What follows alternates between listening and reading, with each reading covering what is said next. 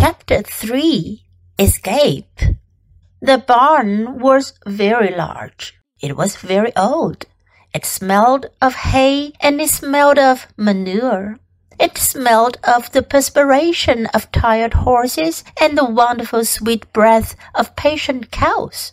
It often had a sort of peaceful smell, as though nothing bad could happen ever again in the world. It smelled of grain and of harness dressing and of axle grease and of rubber boots and of new rope. And whenever the cat was given a fish head to eat, the barn would smell of fish. But mostly it smelled of hay, for there was always hay in the great loft up overhead. And there was always hay being pitched down to the cows and the horses and the sheep. The barn was pleasantly warm in winter when the animals spent most of their time indoors, and it was pleasantly cool in summer when the big doors stood wide open to the breeze. The barn had stalls on the main floor for the work horses, tie ups on the main floor for the cows, a sheepfold down below for the sheep, a pig pen down below for Wilbur, and it was full of all sorts of things that you find in barns. Ladders, grindstones, pitchforks, monkey wrenches, scythes, lawn mowers, snow shovels, axe handles, milk pails, water buckets, empty grain sacks, and rusty rat traps. It was the kind of barn that swallows like to build their nests in. It was a kind of barn that children like to play in. And the whole thing was owned by Fern's uncle, Mr. Homer L. Zuckerman. Wilbur's new home was in the lower part of the barn, directly underneath the cows. Mr. Zuckerman knew that a manure pile is a good place to keep a young pig. Pigs needed warmth, and it was warm and comfortable down there in the barn cellar on the south side. Fern came almost every day to visit him. She found an old milking stool that had been discarded and she placed the stool in the sheepfold next to Wilbur's pen. Here she sat quietly during the long afternoons, thinking and listening and watching Wilbur. The sheep soon got to know her and trust her. So did the geese who lived with the sheep. All the animals trusted her. She was so quiet and friendly.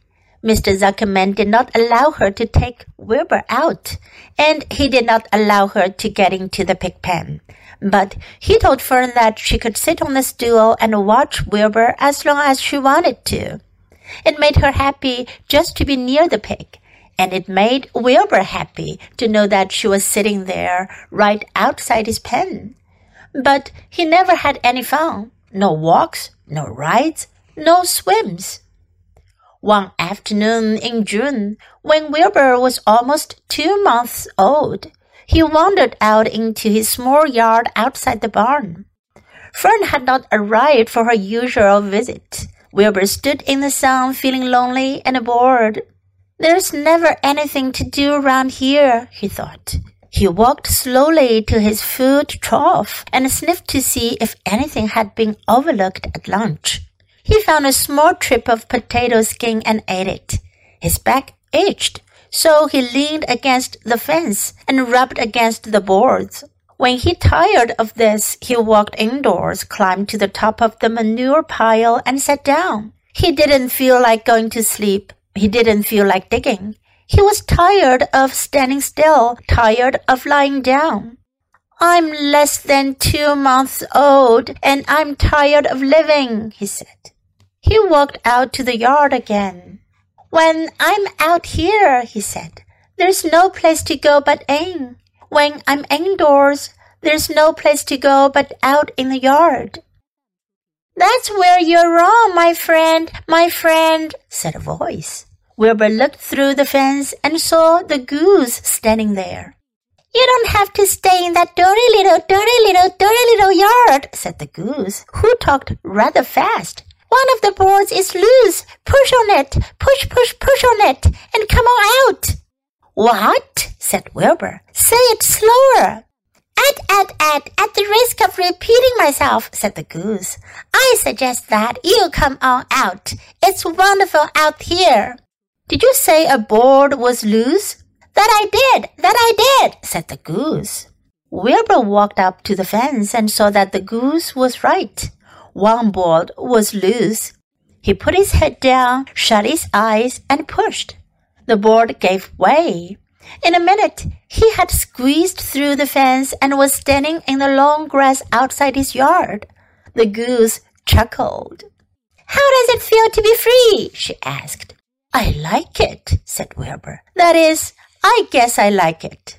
Actually, Wilbur felt queer to be outside his fence, with nothing between him and the big world. Where do you think I'd better go? Anywhere you like, anywhere you like, said the goose. Go down through the orchard, root up the sod, go down through the garden, dig up the radishes, root up everything, eat grass, look for corn, look for oats, run all over, skip and dance, jump and prance, go down through the orchard and stroll in the woods. The world is a wonderful place when you're young. I can see that, replied Wilbur.